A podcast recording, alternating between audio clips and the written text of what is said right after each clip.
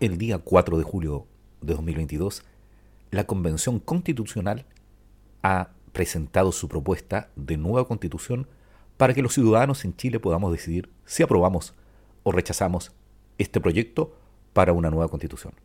En este podcast te daremos a conocer todo el articulado de la propuesta de nueva constitución en Chile. Soy Edgardo Lovera, comencemos.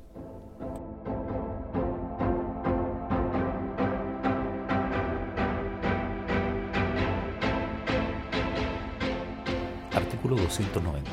1. Las ministras y los ministros de Estado son colaboradores directos e inmediatos de la presidenta o del presidente de la República en el gobierno y administración del Estado.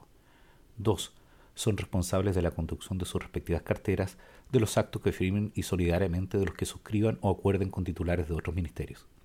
3.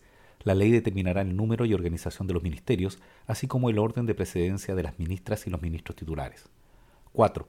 La presidenta o el presidente de la República podrá encomendar a una o más ministras o ministros la coordinación de la labor que corresponda a las secretarías y los secretarios de Estado y las relaciones del Gobierno con el Congreso de Diputadas y Diputados y la Cámara de las Regiones. Artículo 291. 1. Para ser nombrado ministro o ministra de Estado, se requiere ser ciudadano o ciudadana con derecho a sufragio y cumplir con los requisitos generales para el ingreso a la administración pública. 2. Se subrogarán o reemplazarán en caso de ausencia, impedimento, renuncia o cuando por otra causa se produzca la vacancia del cargo, de acuerdo con lo que establezca la ley. Artículo 292. 1. Los reglamentos y decretos de la Presidenta o del presidente de la República deberán firmarse por la ministra o el ministro de Estado correspondiente y no serán obedecidos sin este requisito.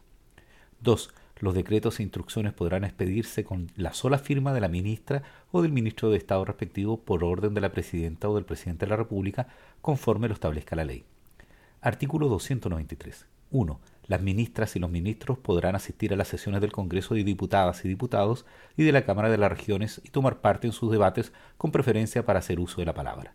2. Sin perjuicio lo anterior, concurrirán personalmente y obligatoriamente a las sesiones especiales que convoque el Congreso o la Cámara para informarse sobre asuntos que perteneciendo al ámbito de atribuciones de las correspondientes Secretarías de Estado acuerden tratar.